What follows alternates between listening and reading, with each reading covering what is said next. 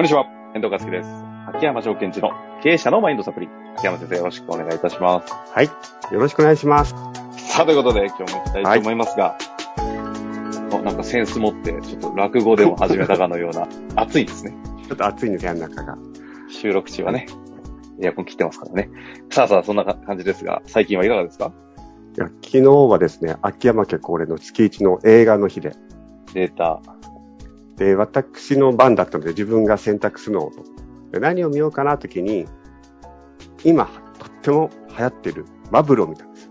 というか、中身全然わかんないのに、流行ってそうだからこれにしようって。遠藤さん。あアニメなんですよね。私はですよね当然、当然知らないですし、今ちょうど焦ってバブル映画ってググってみたんですけど、結構なキャスティングですね。これはうん相当注目されているのは知りませんが、どうだったんですか？これは。いやー、あの、すごい、良かったです。ざっくり。ざ っだって感想良かった。くり。なんか、こう、なんだろう、若い人が起きたことに対して前向きに捉えていくっていうのと一方で、まあ私みたいに年配の人はなんでこうなったなんでこうなんだっていう、その起きたことに対して困惑していってるので、その差が大きかったなってすごい感じましたね。ほうほうほだから私としては、なんかこう理由とか分析傾向の強い私としては、いやいやいやと。やっぱり今起きてることを直視して現実に対応しなくちゃいけないななんて思いながら、う。なのに、ストーリーとしては、ひこう論理が飛躍してそうそうそうい。くんですか？はい。なぜそれが起きたのかっていうことは追求していかないんですよね。あー、じゃあなんか普通のロジックで言ったらね、どういうことってなるんだけど、そうそうそうそう。なるなるそうなら。ないで見ると、論理を飛躍して前向きになれる映画ってことですか？うん。ああ、秋山先生超苦手そうじゃないですか。そう、苦手なの。苦手だけども楽しめなそうですよね。そうでしょちょっと待って、ちょっと止めたいんだけど。いやいや、なんで家にいました？家にいました。そう。そういう人いますよね。で、ところがそんな私でも楽しめたので、あ、ちょっと私も成長したなって。ああ、なるほどね。根拠がなくても楽しめると。これちょっと自分がどっちに触れるのかも含めて見てみたいですね。うん。バブルね。ネネットフリですか？そうですね。あ、ネットフリックス見れるんだ。えー、ちょっと見てみます。はい。さよく見てますよね、コンテンツ最近。まあ、で、でも一応ですね、自分の。暇？今、面こ白いの間この間スパイファミリーも見てるって聞いて、あ、これはいよいよ暇疑惑かと思いました。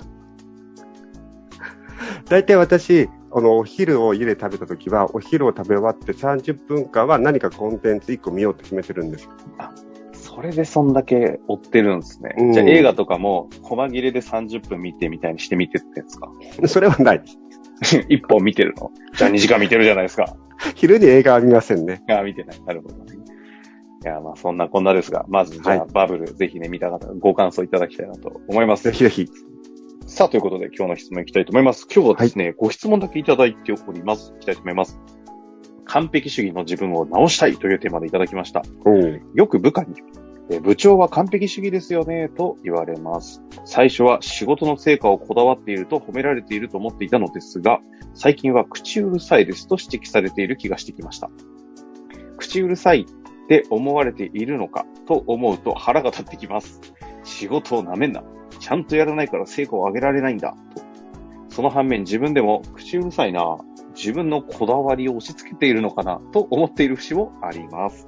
私は完璧主義なのでしょうかそれはいけないことなのでしょうかまたそれを改善したいと思ったらどうしたらいいのでしょうかということで、自分を疑い始めてるようですね。はい。そうですね。ちなみに、えー、遠藤さんはご自身のことを完璧主義が強いと思いますか？強くないと思いますか？パッと言われたら強めの部分はあるなっていう。気はしますね。なんかそれっていい塩梅ですよね。強めの部分があるみたいなところでこう置いといてくれると。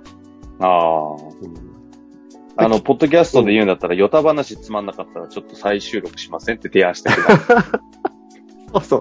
だから、こう、完璧主義って実は、えっと、ちゃんと厳密に言うと完璧主義な人はいないんですね。厳密に言うと。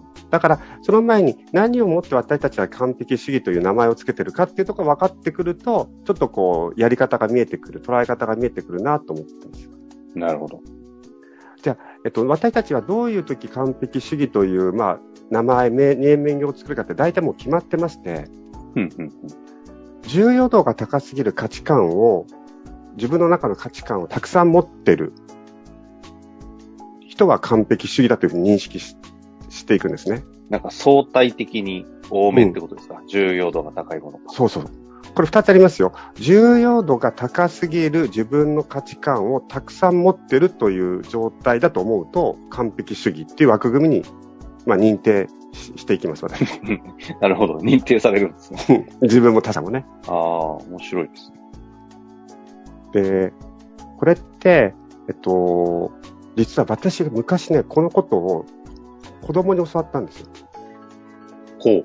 うん、うちの長女に。ほう。昔々。その、長女が、こう、なんか、親にいろいろ言われるじゃないですか、私とか妻にね。うんうんうん。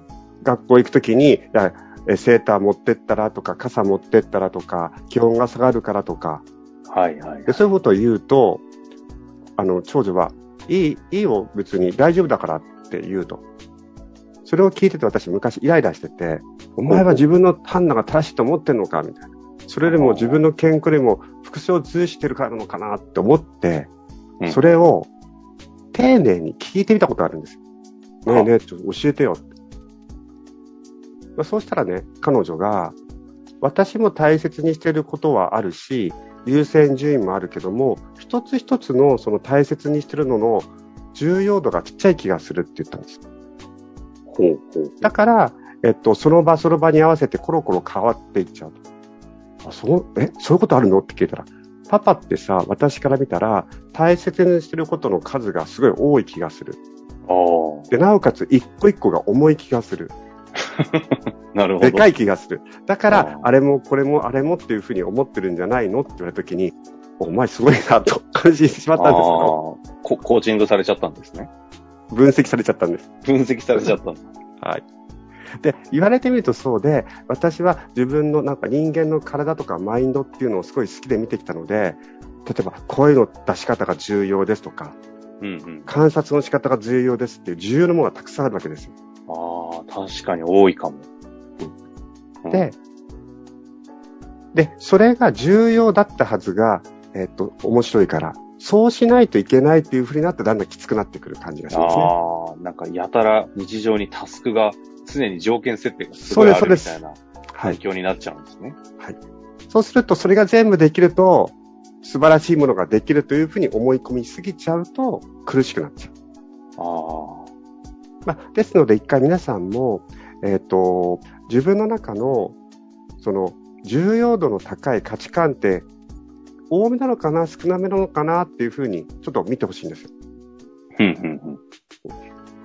例えば、仕事注文はこうして、こうしなくちゃいけない、ああしなくちゃいけない、こうしなくちゃいけないっていうのが、たくさんあるのか。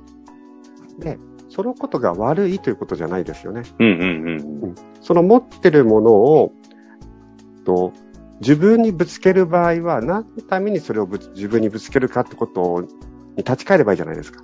例えば、はいはい、顧客に価値を提供したいから、これもこれも重視したいんだということは、いいように機能してますよね。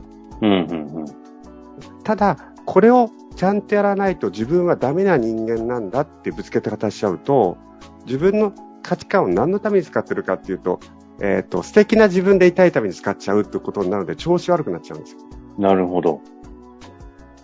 あとは、部下に対してもそうです。部下に対しても、その、あなたの重要視している価値観を相手にぶつけるのは、これを重要視しよう、顧客のためにここを意識しようと言ってるのか、これをやらないとプロとして失格だとかね、うちの社員として恥ずかしいとか、社員としてどうなんだっていうふうに、自分の価値観を使って相手のことを責めるってことは自分にも他人にもやっちゃうじゃないですか。